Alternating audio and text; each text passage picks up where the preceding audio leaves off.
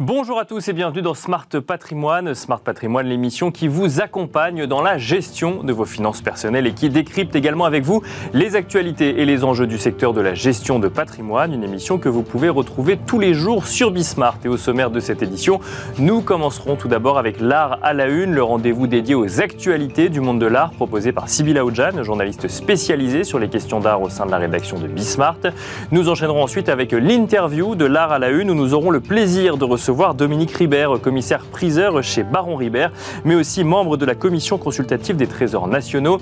Ce sera notamment l'occasion de revenir sur une vente qui se déroulera euh, à Drouot le 28 mars prochain, la vente d'un service à dessert d'une centaine de pièces réalisées par la manufacture de Sèvres, ce qui nous amènera d'ailleurs peut-être à se poser également la question euh, de l'excellence de cette manufacture de Sèvres, cette représentation finalement de la manufacture de Sèvres et enfin, dans la troisième partie de Smart Patrimoine, dans Enjeu Patrimoine, nous, nous poserons la question des bons réflexes à adopter lorsque l'on est épargnant et que l'on veut s'intéresser de près à la gestion de son patrimoine.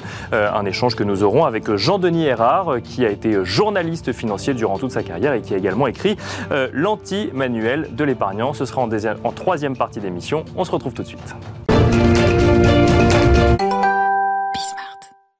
Et c'est parti pour l'art à la une, le rendez-vous dédié aux actualités du monde de l'art proposé par Sybilla Oudjan, journaliste spécialisée sur les questions d'art au sein de la rédaction de Bismart. Bonjour Sybille. Bonjour Nicolas. Ravi de vous retrouver sur le plateau de Smart euh, Patrimoine. Alors on a cette semaine la suite de l'histoire concernant une probable hausse de la TVA sur les œuvres d'art, Sybille. Exactement, le gouvernement a reçu plusieurs euh, acteurs euh, du marché de l'art vendredi 3 mars pour les rassurer sur le sujet. Alors pour rappel, une directive européenne souhaite uniformiser la TVA applicable dans différents cas d'achat d'œuvres d'art. En France, cela s'applique dans deux cas principalement.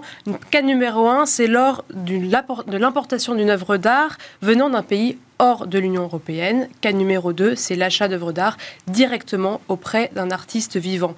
Dans ces deux cas, les professionnels achètent l'œuvre d'art avec une TVA à 5,5% et lorsqu'ils revendent l'œuvre d'art, une TVA de 20% s'applique seulement sur la marge réalisée à la revente. Dans le cas où la directive européenne serait appliquée, le taux de TVA à 20% sera appliqué sur les deux fois, donc d'abord à l'achat, mais aussi sur la marge de la revente. Et donc les professionnels affirment que cela va mettre à mal la compétitivité du marché de l'art français. Que proposent donc les, professionnels pour éviter euh, l'entrée en vigueur de cette directive européenne? Alors il y a une option possible qui était écoutée par le gouvernement. Il suggère de délaisser le régime sur la marge pour pratiquer un taux réduit à 5,5% sur l'ensemble des opérations d'achat. Donc par exemple, je suis galeriste, j'applique un taux à 5,5% à l'achat de l'œuvre d'art. Puis lorsque je souhaite revendre l'œuvre d'art, j'applique à nouveau une TVA à 5,5% sur le prix d'ensemble de l'œuvre d'art et non pas sur la marge que je me suis faite. Cependant, cette option a un coût pour les finances publiques et cela fera l'objet d'évaluation. Le gouvernement s'est voulu plutôt rassurant. Il promet à la filière qu'il a pris la mesure du problème et un calendrier précis a été dévoilé pour des consultations afin de prendre une décision avant la fin de l'année 2023. Parce qu'effectivement, rester dans cette incertitude, ce serait assez néfaste pour les acheteurs. Cela s'applique d'ailleurs, ou cela pourrait s'appliquer, euh, puisque ça n'est pas encore euh, euh, décidé, à un marché qui se porte particulièrement bien en France aujourd'hui, Sybille. Effectivement, le Conseil des maisons de vente, donc cette autorité de régulation des maisons de vente, publie chaque année son rapport sur les secteurs grâce à des déclarations de ces mêmes maisons de vente.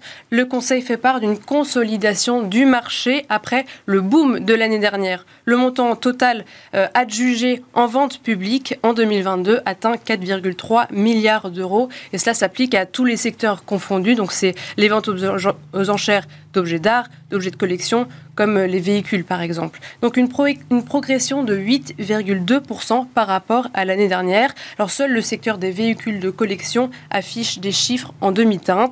Euh, quant au paysage des maisons de vente, celui-ci reste très concentré avec la majeure partie des maisons de vente qui sont situées en Ile-de-France et les cinq premières maisons de vente aux enchères concentrent près de la moitié du montant total qui a été adjugé.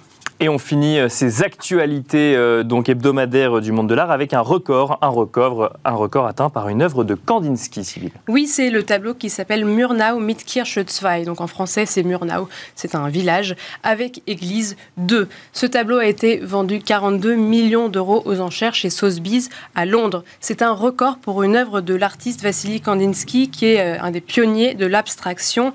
Œuvre assez rare car la majorité des tableaux de Kandinsky appartiennent aujourd'hui à des collections publiques. Il y en a donc, peu en vente, peu d'occasions pour acquérir ces œuvres de l'artiste.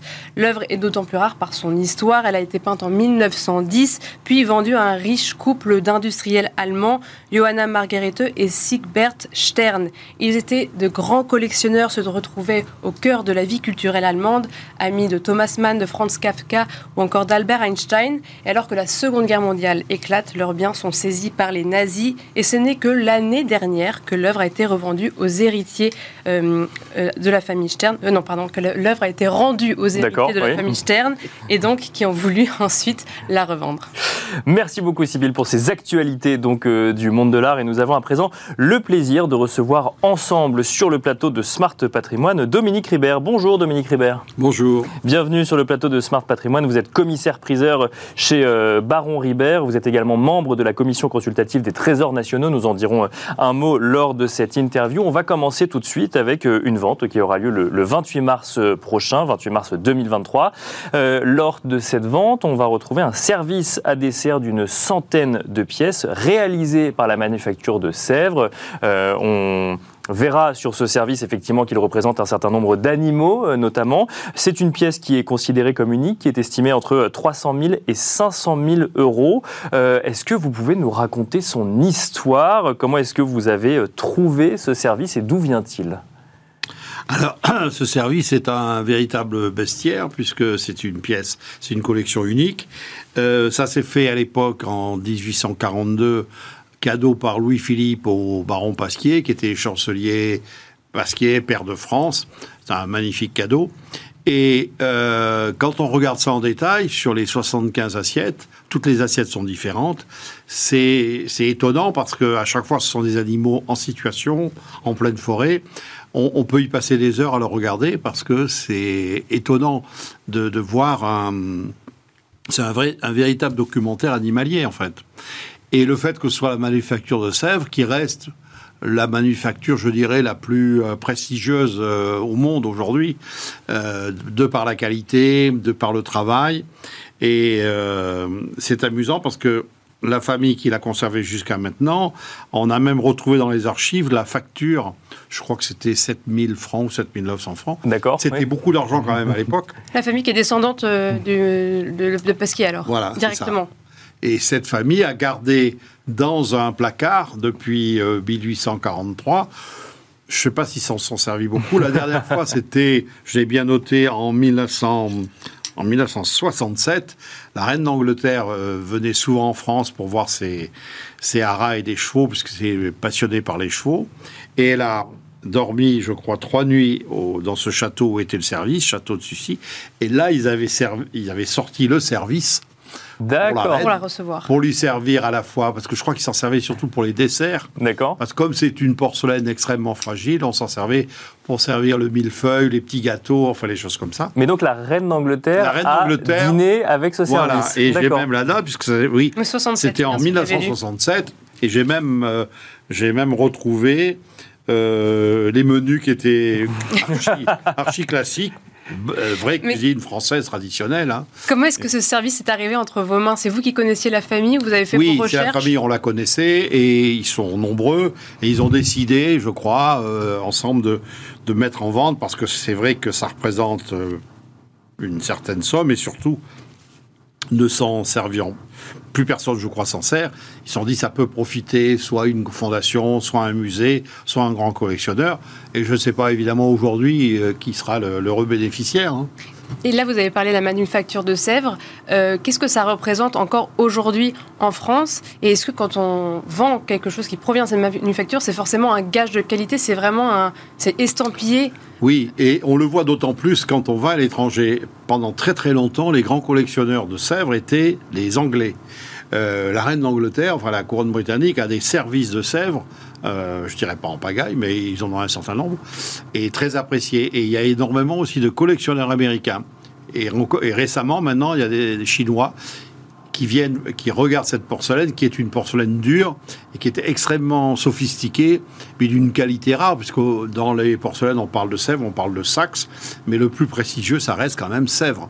Mais il faut souvent aller à l'extérieur, à l'étranger, pour se rendre compte que la manufacture de Sèvres un, passé et surtout un prestige euh, incroyable. Mais qu'est-ce qui explique cette spécificité, cette excellence de la manufacture de Sèvres? Est-ce qu'il y a un, style de la manufacture de Sèvres? Oui, parce que la, manufacture de Sèvres, elle a commencé par Vincennes, je crois, au début du XVIIIe siècle, et a été fournisseur, bien sûr, de Versailles et de tous les grands de ce monde, et ça et a attiré énormément d'artistes, parce qu'il y a eu énormément de peintres euh, de dans, au XVIIIe siècle qui ont collaboré avec Sèvres pour faire ses décors, pour faire ses, personnages ou ses décors.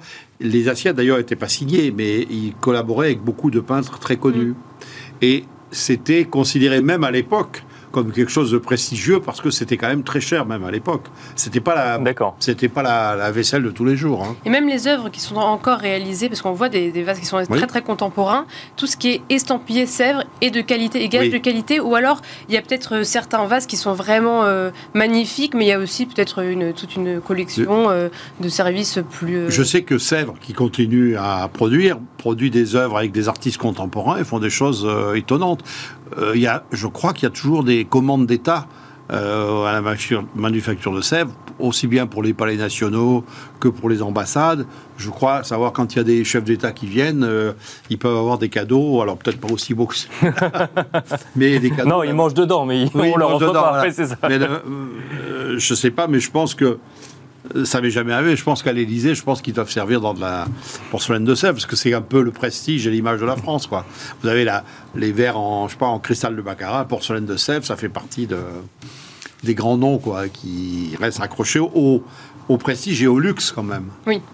Et du coup, vous êtes membre aussi de la commission consultative des trésors nationaux. Est-ce que vous, pouvez nous expliquer euh, qu'est-ce que cette commission, comment elle fonctionne et comment vous faites voilà, pour euh, décréter qu'un... C'est une commission passionnante parce que nous avons le privilège de voir tous les mois devant nous des objets exceptionnels qui doivent être ou classés euh, trésors nationaux, c'est-à-dire qu'ils vont rester dans le patrimoine français, ou bien libres de circulation. C'est tous les mois que vous vous réunissez On se réunit tous les mois, il y a 11 membres.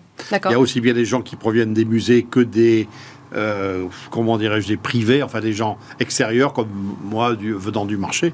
Et on, discute avec les conservateurs sur la qualité de l'objet, sur l'origine. Et ensuite, euh, on décide si oui ou non l'objet sera classé. Mais notre commission est consultative, c'est-à-dire que l'avis qu'on va donner doit être euh, approuvé, officialisé par le décret du ministre de la Culture.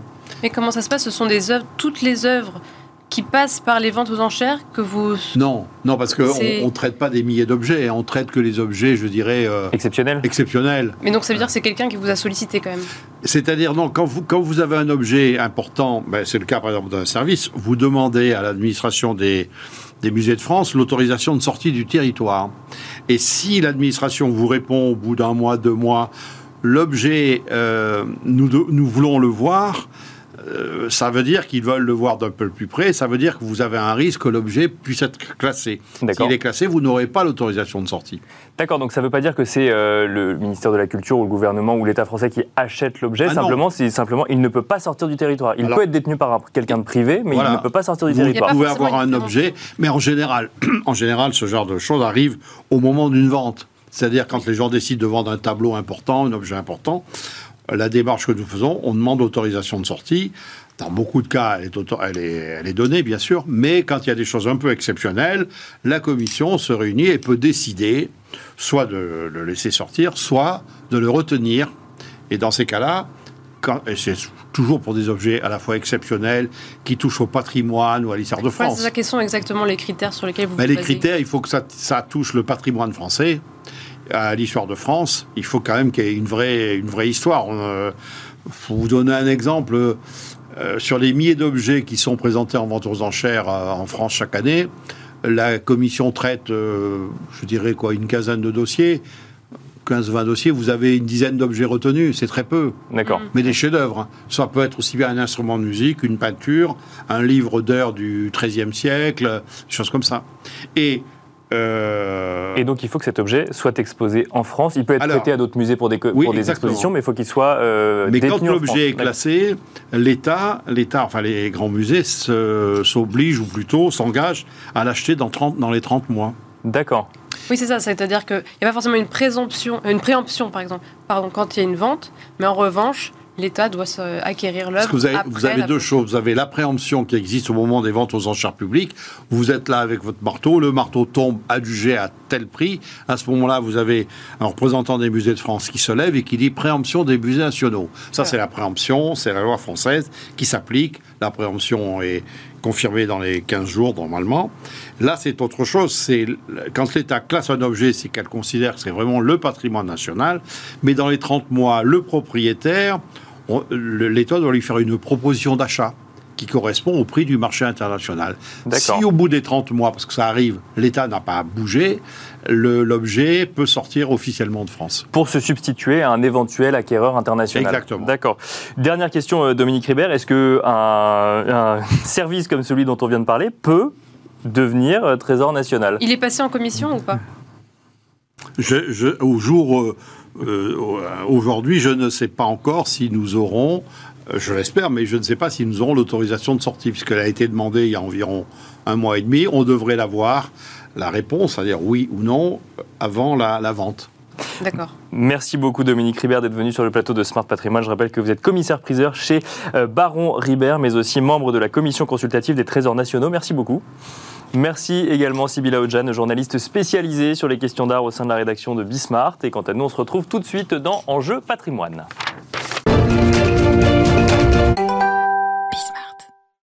Et nous enchaînons à présent avec Enjeu patrimoine. Nous allons tenter de comprendre ensemble quels sont les bons réflexes à avoir lorsque l'on est un épargnant euh, averti sur la gestion de son patrimoine. Et pour cela, nous avons le plaisir de recevoir sur le plateau de Smart Patrimoine Jean-Denis Erard. Bonjour Jean-Denis Erard. Bonjour, merci de me recevoir. Bienvenue à vous. Euh, Vous êtes journaliste euh, financier, mais aussi auteur d'un livre, L'anti-manuel de l'épargnant, qui va apparaître à l'écran dans un instant. Un livre qui revient sur euh, votre expérience en matière de journalisme financier, sur justement la manière d'apprécier des placements ou des investissements, mais un livre qui est construit autour de fables de Jean de La Fontaine. Pourquoi avoir choisi d'illustrer finalement des sujets financiers avec des fables de Jean de La Fontaine, ou plutôt des citations de euh, fables provenant de fables de Jean de La Ah, Fontaine? c'est plus que les citations. hein. Je, je- je présente 40 fables pour 40 conseils D'accord et, si j'osais dire, 40 ans de, profi- de- de- de- de journalisme financier. Il y a une fable par, euh, par année d'expérience ou euh, Non, c'est- une fable par conseil. D'accord. ouais. Euh, et pourquoi La Fontaine? Parce que, bon, je m'étais plongé dans les fables de La Fontaine l'été dernier. Et en les lisant, il y en a 243 de mémoire, et en les lisant, je me suis aperçu que La Fontaine était à sa manière un, un formidable conseiller financier. D'accord. ouais. Et euh, ça me plaisait bien parce que le thème, par exemple, du, du truand revient assez souvent dans ces fables. Alors, il y a celle qu'on co- connaît tous, Bien sûr. le, ouais. le corbeau et le renard, hein. Euh, mais il y en a bien d'autres. euh, la tortue et les deux canards, je ne sais pas si vous connaissez, elle est, elle est, elle est savoureuse, celle-là, c'est extraordinaire. Mais, euh, en, en matière d'investissement, c'est vrai qu'on connaît tous la cigale et la fourmi. Le, le- Voilà, le- c'est ça. alors l'idée, enfin là le, le thème de la prévoyance. Et là, c'est le, lien est assez évident. Dans d'autres, dans d'autres fables de La Fontaine, vous y trouvez quand même, j'ai envie de dire, une morale sur la gestion de ses finances, sur la gestion de son épargne? Absolument, absolument. Même dans des domaines un peu inattendus comme le chêne et le roseau. D'accord. ouais. Euh, le roseau, c'est la souplesse. Le chêne, eh ben, et comment je le comprends, c'est quand vous avez un patrimoine avec trop d'immobilier, quand la bise fut venue, eh ben, c'est-à-dire quand les temps deviennent difficiles, ben, un patrimoine où il y a trop d'immobilier, ça peut mettre en difficulté le foyer, parce qu'aujourd'hui, on, on est confronté à de plus en plus de précarité, d'insécurité familiale ou professionnelle. Et voilà, il faut garder un minimum de souplesse. Donc oui, ça m'a permis de développer ce thème-là, absolument. Euh, Vous, avez mentionné le terme de, truand dans les fables de La Fontaine, précisons. Effectivement, il y a plusieurs chapitres qui reviennent, et, enfin, qui, sur lesquels vous revenez notamment sur le fait de faire attention aux arnaques ou alors. euh, on peut parler d'arnaque pure et dure, mais on peut aussi parler de, propositions d'investissement pas suffisamment sérieuses pour être sûr de retrouver également totalement les billes qu'on a, qu'on a pu y mettre. Oui, La Fontaine parle de charlatan. Il y a d'ailleurs une de ses fables qui s'appelle Le charlatan, où il dit euh, nos temps n'ont jamais manqué autant de, charlatans. Bon, c'est ok, oui, il revient très. Alors, qu'est-ce qu'on met derrière la truanderie? Il y a la petite truanderie, euh, c'est-à-dire la banque ou la compagnie d'assurance qui vous prélève trop de frais. Et au final, d'ailleurs, l'AMF l'a dit récemment, euh, les frais sont tellement lourds que finalement le, placement rapporte plus à l'établissement financier qu'à vous. Bon, et puis il y a carrément la truanderie, l'imposture. Tiens, d'ailleurs, il y a une femme formidable de La Fontaine sur les imposteurs, en l'occurrence euh, le ah euh, ça m'échappe, euh, c'est le, dauphin et le singe. Ah bah voilà, celle-là je, ne la connaissais pas pour être honnête. Ah, elle est formidable. si, on avait le temps, je pourrais la raconter parce qu'elle est, absolument géniale. En l'occurrence, c'est un navire qui va sombrer. Un dauphin, les dauphins adorent sauver les, les hommes, se précipite porte sur son dos ce qu'il croit être un humain, manque de peau, c'est un singe. Mais il ne le sait pas. Alors s'engage la conversation, et puis à un moment, le dauphin lui dit Mais est-ce que vous connaissez le piré et l'autre lui répond Bien sûr, je connais, c'est un ami, on dîne ensemble très souvent. Donc là, il s'aperçoit que c'est un imposteur, il le fout à l'eau. Voilà, mais c'est ça. Mais aujourd'hui. Et alors le lien avec l'épargne, oui, c'est ça. Eh ben oui, c'est que les arnaques sont de plus en plus fréquentes. Pourquoi elles sont de plus en plus fréquentes? Parce que les gens lisent de moins en moins les journaux ils vont de moins en moins solliciter leur banque, ils vont sur Internet rechercher des conseils. C'est l'ère du do, it yourself. On le fait soi-même. C'est l'IKEA financier. Chacun se débrouille comme il peut sur Internet pour trouver des combines. Les gens croient que les banques n'ont pas des bonnes astuces, alors ils vont chercher ailleurs. Et puis là, ils sont pigeonnés parce qu'ils ne se rendent pas compte que ils ont en face d'eux des professionnels du charlatanisme qui racontent n'importe quoi. Donc, là, le, risque, c'est pas de faire, c'est pas de placer son argent vis-à-vis de professionnels finalement pas suffisamment sérieux, c'est carrément d'aller placer son argent vis-à-vis de, d'arnaqueurs, d'escrocs. Bien sûr. D'accord. Bien sûr. Mais c'est ce que j'appelle, bon, il y a la petite. Euh, on ne va pas placer la truanderie, mais encore. Non, ça c'est le vocabulaire de La Fontaine, effectivement. Mais euh, Oui, oui, non, mais je veux dire, quand les, banques ou les assureurs vous prennent trop de frais, moi j'en parle évidemment dans mon bouquin, c'est trop. Oui, aujourd'hui l'assurance vie, c'est, c'est devenu. Euh, il y a une avalanche de frais là-dedans qui fait qu'au final, l'assureur et les gestionnaires financiers gagnent plus que vous. Bon, moi, ça me choque. Mais là, on est dans le domaine de la truanderie, euh, carrément. C'est-à-dire des gens on est dans le domaine de, dans le, de la truanderie euh, quand on quand on sort de ce que vous venez de dire effectivement des frais trop élevés quand on va vraiment euh, vis-à-vis de professionnels des gens professionnels. Qui croient confier leur argent à des établissements qui n'existent pas. D'accord, oui c'est ça, oui, bien sûr. Qui n'existent pas. C'est-à-dire et même les imposteurs quoi. C'est c'est euh, j'ai vu des offres absolument incroyables où on vous dit tiens je, la, la, société X je ne vais pas la citer parce que j'ai vu le document tout à l'heure mais banque très réputée propose un placement formidable à 9% l'an.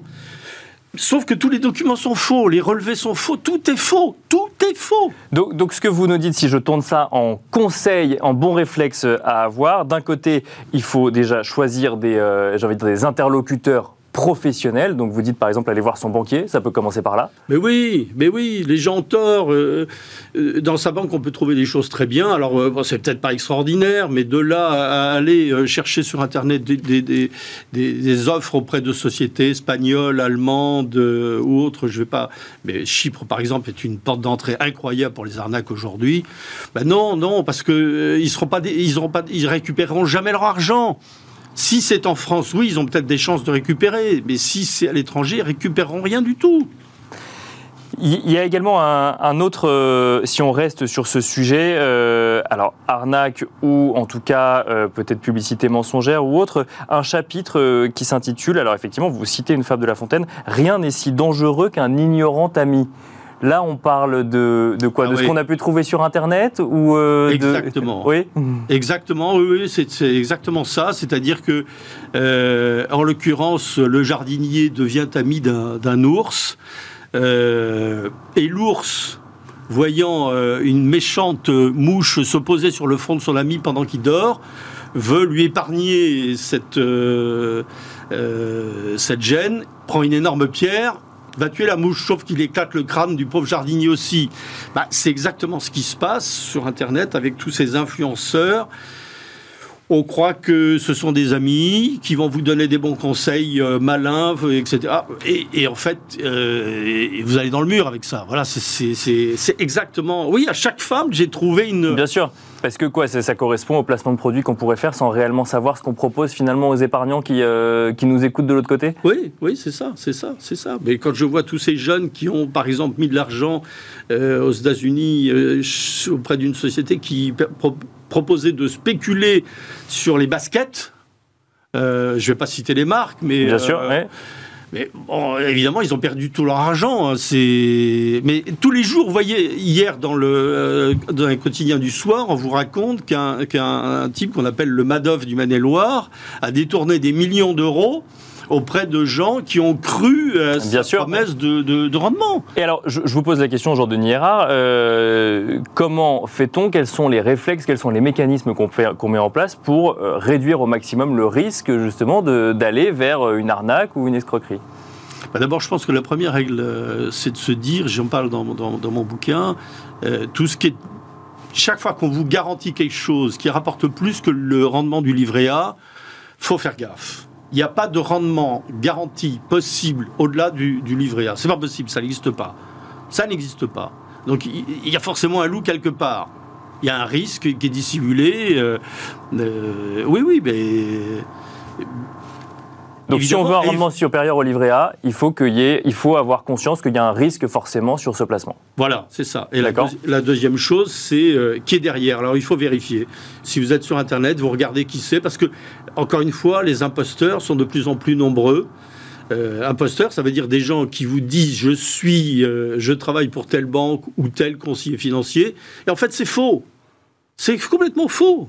C'est tout. Et ça, ça arrive. Ça, on le voit souvent. Mais sans arrêt. Si vous en parlez, je pense qu'ici, vous devez recevoir probablement des gros cabinets de, de gestion de, fortune. Ils ont affaire très Bien sûr, la CPR également qui euh, communique souvent sur le sujet. voilà, c'est ça. C'est devenu euh, très fréquent. Voilà, donc ça, à minima, faut le vérifier. Et donc là, qu'est-ce qu'on fait? On va voir son conseil euh, vérifier, celui en quel on a confiance, son banquier, son banquier ou son conseil. Il faut passer des coups de fil, il faut vérifier. Sinon, son argent, je le répète, on ne le récupère jamais. Jamais. Eh ben, on finira là-dessus. Merci beaucoup, Jean-Denis Hérard. Donc, vous êtes auteur de l'anti-manuel de l'épargnant. Peut-être un petit mot. Pourquoi anti-manuel? Ah, anti-manuel. Peut-être parce que j'ai pas tellement voulu faire un manuel. J'ai voulu surtout aller beaucoup plus loin. D'accord. Euh, et parler de, alors comme dirait l'ami de La Fontaine qui était Molière, des tartufferies. Euh, en l'occurrence, les dessous des cartes, j'ai voulu aller un peu plus loin. Donc, c'est pas juste une boîte à outils, c'est plutôt, c'est pas comment faire, c'est plutôt comment ne pas se faire avoir. C'est plutôt ça l'esprit de mon livre. Voilà. Merci beaucoup, Jean-Denis Hérard. Je rappelle que vous êtes auteur donc de l'anti-manuel de l'épargnant. Merci d'être venu nous voir. Merci de m'avoir reçu. Sur Smart Patrimoine. Et on se retrouve euh, très vite sur Bismart.